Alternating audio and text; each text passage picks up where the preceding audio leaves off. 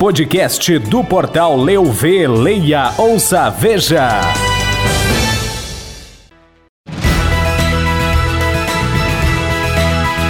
Você vai saber no podcast do Portal Leovê desta quinta-feira, dia 3, que Prefeitura encaminha subsídio do transporte coletivo ao Legislativo de Caxias do Sul. Dia da Mulher tem programação diversificada em Bento Gonçalves. Secretaria de Finanças espera arrecadar mais de 20 milhões com IPTU em Farroupilha. Bombeiros voluntários de Garibaldi atendem caso de incêndio em residência e localizam corpo carbonizado. Veraneio foi de retomada e aumento na circulação no comércio do litoral norte. Vacina brasileira contra a Covid-19 deve estar pronta em nove meses. Ataque russo contra a cidade ucraniana de Chernigov deixa 33 mortos.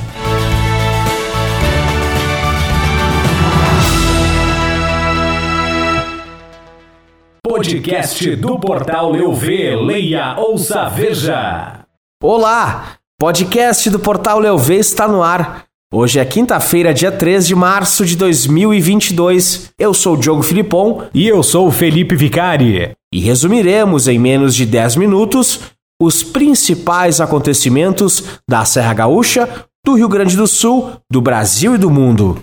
O Executivo protocolou nesta quinta-feira, dia 3, na Câmara de Vereadores, o projeto de lei que busca autorização para a concessão de subsídio da tarifa do transporte coletivo público urbano em Caxias do Sul. O prefeito Adilode Domênico esteve no Legislativo acompanhado do secretário municipal de Trânsito, Transportes e Mobilidade, Afonso Júnior, e da secretária de Governo, Grégora Fortuna dos Passos. O projeto foi encaminhado em regime de urgência, como é de conhecimento, em muitas cidades do mundo sistemas de transporte operam por meio de subsídio ofertado pelo poder público, devido ao aumento de custos de operação do serviço. No próximo dia 8 de março, Dia Internacional das Mulheres, coletivos culturais e poder público de Bento Gonçalves realizarão diversas ações em alusão à data. Também estão programadas atividades no decorrer de todo o mês de março no município. Segundo a coordenadora da Coordenadoria da Mulher de Bento Gonçalves, Patrícia Darol, março é um mês para reforçar as atividades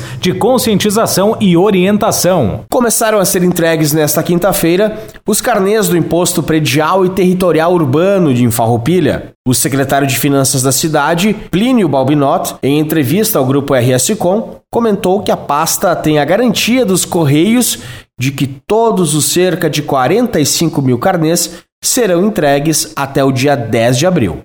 Durante a madrugada desta quinta-feira, os bombeiros voluntários de Garibaldi atenderam a um caso de incêndio em uma residência situada na rua Timbaúva, na região do bairro Bela Vista 1.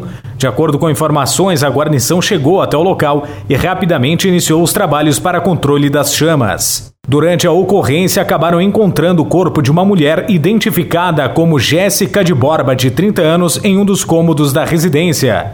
O Instituto Geral de Perícias compareceu ao local e posteriormente encaminhou o cadáver ao Instituto Médico Legal. A Polícia Civil de Garibaldi investiga o caso. Nas ruas do litoral norte, a profusão de clientes indica uma satisfação dos comerciantes com a atual temporada de veraneio, cujo encerramento ocorre após o feriadão de carnaval. A sensação de quem trabalha com comércio e serviços é que houve um aumento no movimento, ocasionado sobretudo pela drástica diminuição das restrições da pandemia. Com efeito, a circulação de pessoas aumentou nas principais avenidas. As lojas estão cheias de novo, enquanto bares e restaurantes vem o movimento crescer de dia e principalmente à noite, mas com todos os cuidados exigidos. O ministro da Ciência, Tecnologia e Inovações, Marcos Pontes, disse nesta última terça-feira que a vacina brasileira contra o novo coronavírus deve estar disponível para uso na população em nove meses. O imunizante, desenvolvido por pesquisadores brasileiros da rede Vírus MCTI, em parceria com a americana HDT Biocorp, é financiado pelo governo